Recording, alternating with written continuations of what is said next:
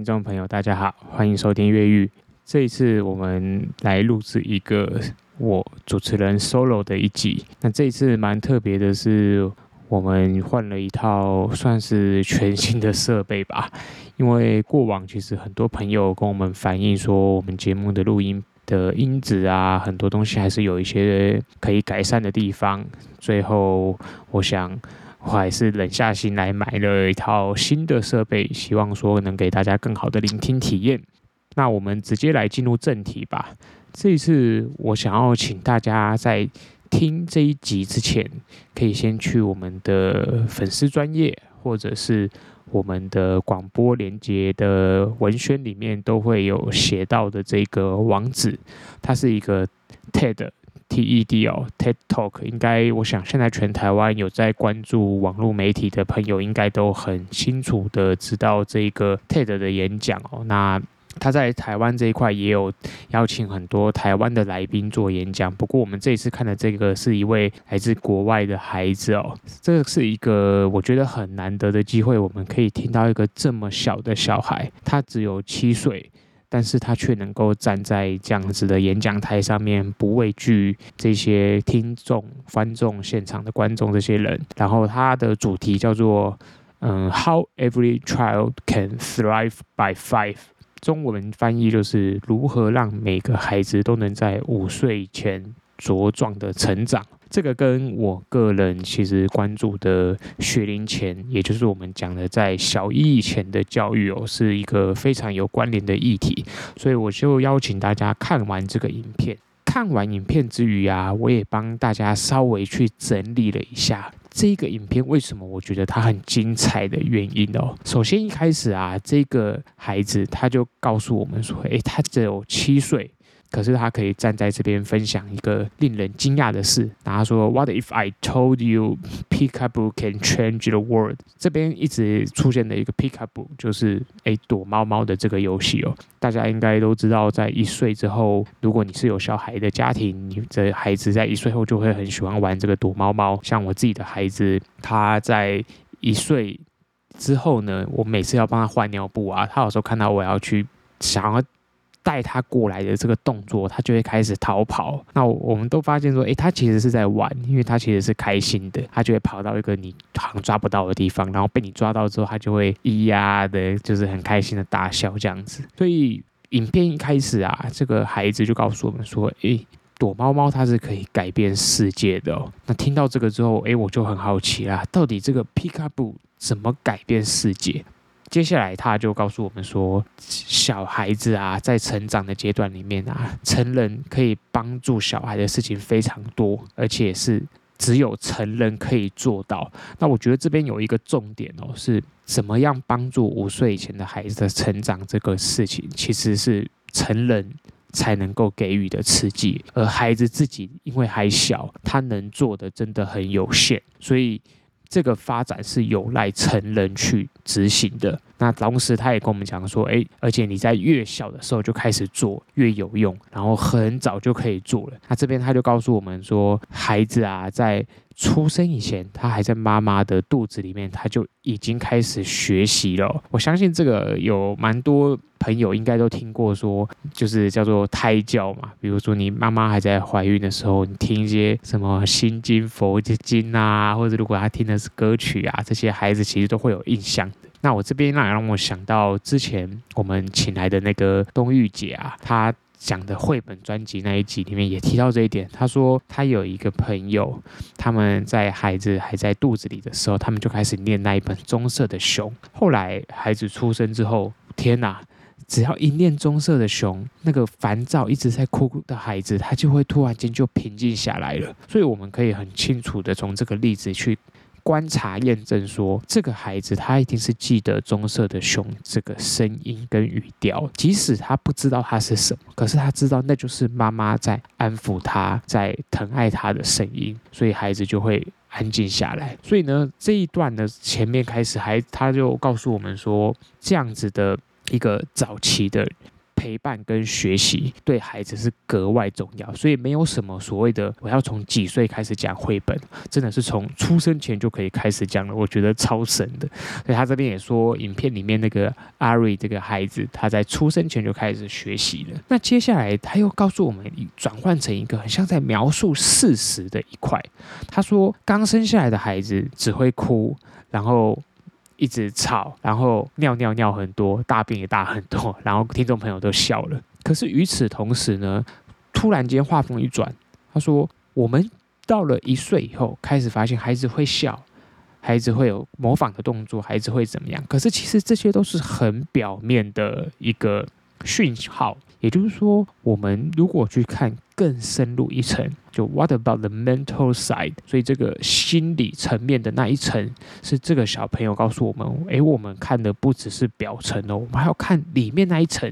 接下来有点进入科学的领域，他就告诉我们说：诶，这个蓝色的大脑是新生儿的大脑，那红色的是一岁以后的，然后他的大脑一个绿色的大脑会变得更大。那他告诉我们说，这个脑的成长从出生到变成一个五岁以后已经定型的。这个尺寸，它其实象征着说，诶，我们在这段时间脑急速的成长，我们其实可以灌溉它非常非常多的知识，去刺激它跟非常非常多的连接。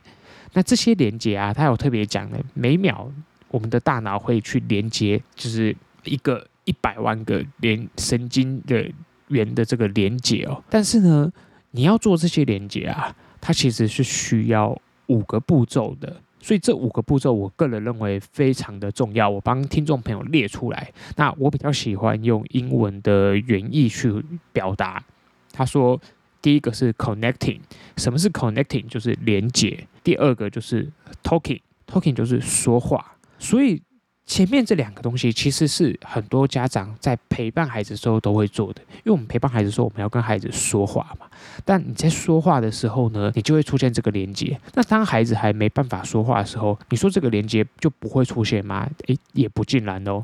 因为当你在陪伴他、陪他玩、陪他笑，你去感受他撞到东西的疼痛，这些都是一种连接。那这边连接当然不是我们陈时中讲的那个人与人的连接，我们讲的是真正的一个心灵上的连接接。所以第一个 connecting，第二个 talking，第三个是 playing。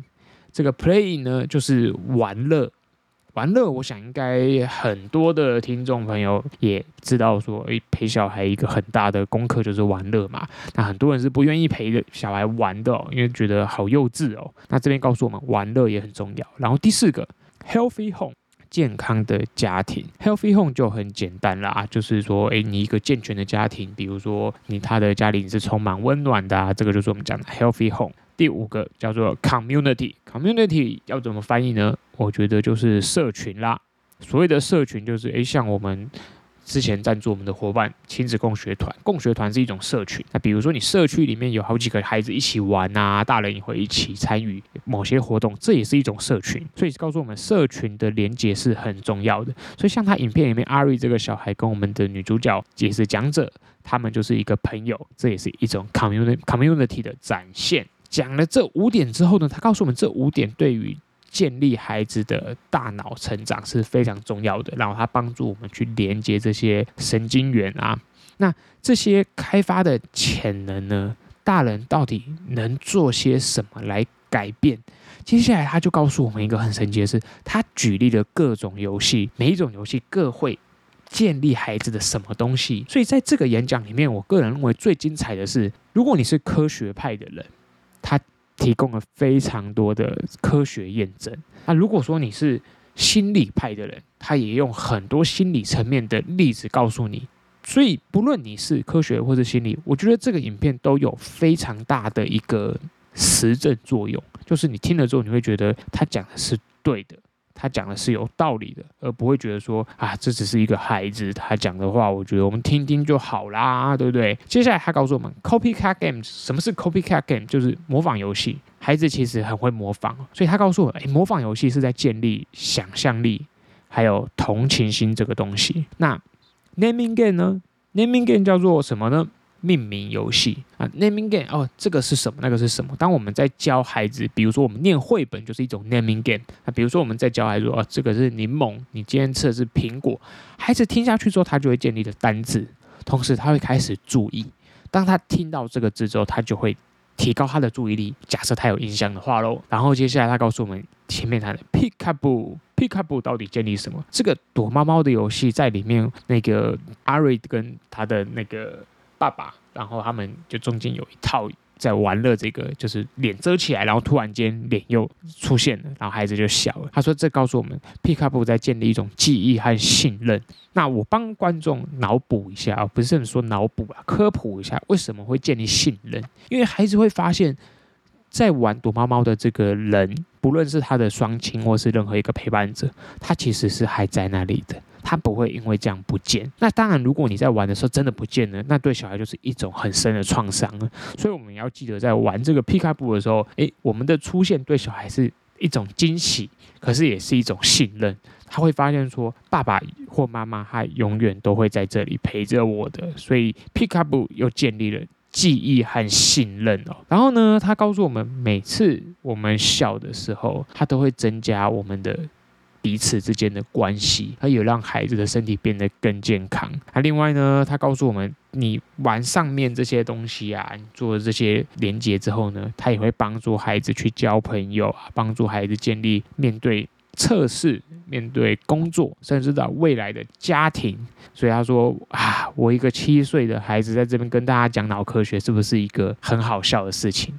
接下来是这个影片的重头戏，也是为什么我在当初看到这个影片的时候，我这么的应该讲说震惊，因为我觉得天哪，这个小孩接下来的这一段实在太出乎我意料了。我想，如果不论你是老师，不论你是父母的角色啊，我们常常都会在猜孩子在讲什么，然后我们会试着去诠释孩子的话，到底孩子在说些什么。比较小的小小孩啊，比如说在五岁以前，小孩的表达能力是有限的。即使他会讲话，他也常常没办法清楚地表达出他的意思。这也是为什么童言童语大家都觉得很好笑的原因。那这时候，影片里面他就带到，哎，这个阿瑞又跟他爸爸在玩乐哦。然后，哎，爸爸突然就开始工作了，又突然有可能有电话来，他就开始玩平板，他就开始用平板，然后就。断掉了那个跟孩子的连接，然后这个阿瑞的小朋友他就非常非常的呃，马上就开始哭了，他就呃开始哀哀叫了。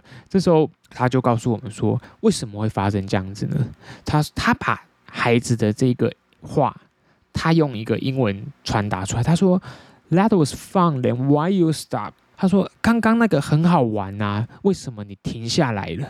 这让我想到，就是我自己在带孩子的时候，常常。这样子，就是孩子对着我们怒吼，或者是一直扒着我们，他其实是在传达这个讯息，就是为什么你不陪我了？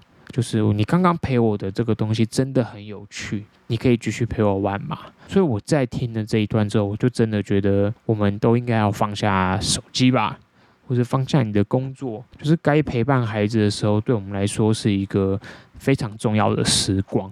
那那个时光，不论是对我们，或是对孩子更为重要。所以他在这一段故事里面的时候，当他讲出这句话的时候，我真的觉得天哪！他把这个不能讲话的孩子的心内心话诠释的，我觉得没有九十九分，没有一百分，也至少有九十九分了。所以他说。影片里那个没有办法得到关注连接的孩子，他就开始变得很焦虑，他就快要哭了。然后这时候，他马上又请他爸爸该放下手边的东西来陪他吧。我们不要让孩子等。所以爸爸一放下来，一把阿瑞抱起来的时候，哇，这个孩子又开始笑了。然后两个人的连接立刻又回来在一起了。影片至此，可能有些人觉得说，哦，那然后呢？结果这个孩子还告诉我们哦，为什么他一放下。